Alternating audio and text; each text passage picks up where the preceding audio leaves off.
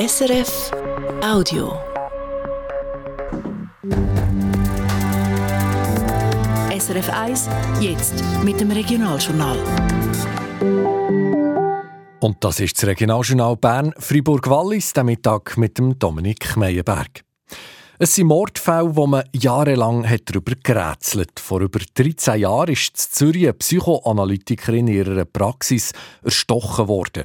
Fünf Jahre später, auf den Tag genau, ist ein Ehepaar zu Laupen in ihrer eigenen Wohnung getötet worden. An beiden Tatorten hat die Polizei die gleiche DNA gefunden vom Täter, aber keine Spur. Bis jetzt. Anfang Woche hat die Polizei zu Genf einen Verdächtigen festgenommen, Leonie Marti.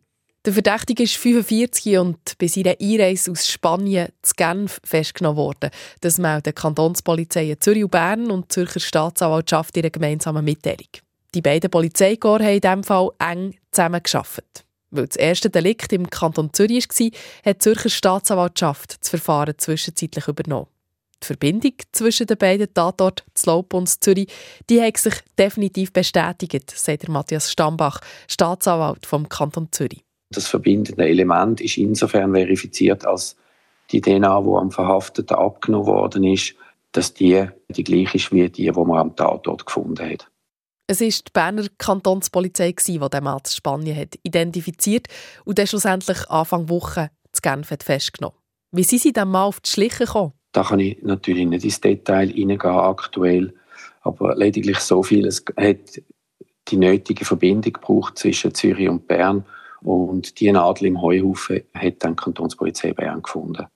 Das erste Delikt war 2010 in Zürich, das zweite 2015 in Laupen und jetzt also die Festnahme vom Tatverdächtigen im Jahr 2024. Nach so langen und intensiven Ermittlungen ist man da erleichtert. Das Wort erleichtert trifft es vielleicht nicht ganz.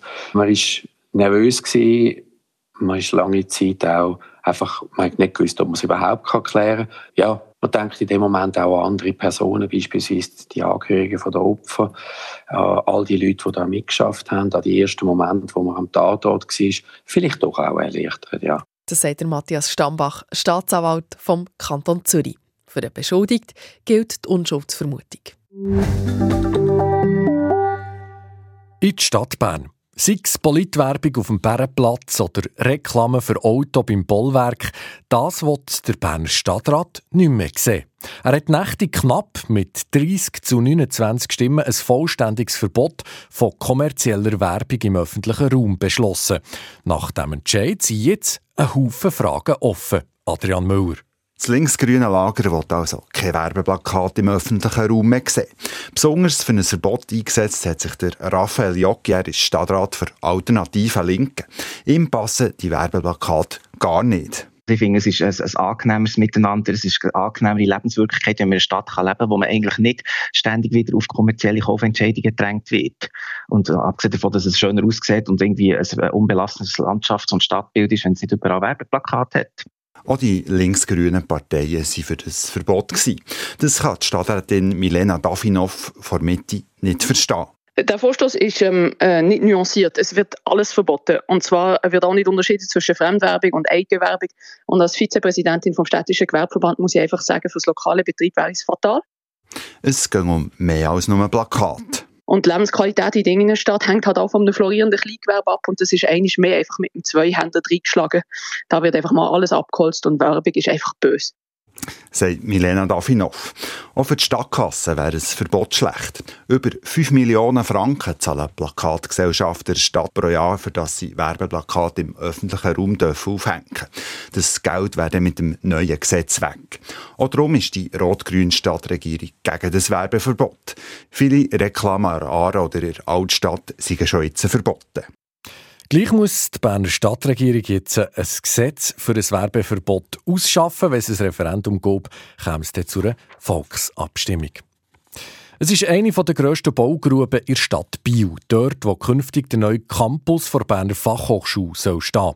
Unter anderem wegen einem Rechtsstreit mit einem Hausbesitzer ist dort nichts mehr gegangen. Jetzt gehen die Bauarbeiten weiter, meldet der Kanton Bern. Das Haus, das im Weg ist gestanden, wird nämlich in den nächsten Tagen abgerissen. Der Kanton rechnet damit, dass der neue Campus 2027 fertig ist. Im Kanton Wallis haben überdurchschnittlich viele Leute ein Auto, das im Vergleich mit dem Rest der Schweiz. Der Kanton Wallis will jetzt etwas dagegen machen und lanciert eine Strategie für mehr Langsamverkehr. Die Leute sollen mehr zu Fuß oder mit dem Velo arbeiten, schreibt der Kanton ihre Mitteilung. Und zwar bei Distanzen von weniger als 5 Kilometern. Dazu soll es einen durchgehenden Veloweg durch das ganze Wallis geben. In der Stadt Fribourg gilt seit vier Monaten grossflächig Tempo 30 auf den Strassen. In den ersten Wochen ist der Aufschrei von Autofahrerinnen und Autofahrern und von den Geschäften und Läden in der Stadt gross gewesen. Jetzt kommen aber auch andere Stimmen auf, Sättig, die finden, es bräuchte eigentlich noch mehr Tempo 30. Eine Gruppe von Bürgerinnen und Bürgern hat die Woche eine Petition mit fast 1000 Unterschriften eingereicht, die eine neue Tempo 30-Zone im Schönberg-Quartier verlangt. Einer davon ist der Familienvater Vincent Bochon. Er beschreibt die Situation so. Es gibt viele Kinder, die dort äh, wohnen. Der Pedibus geht auch dort durch.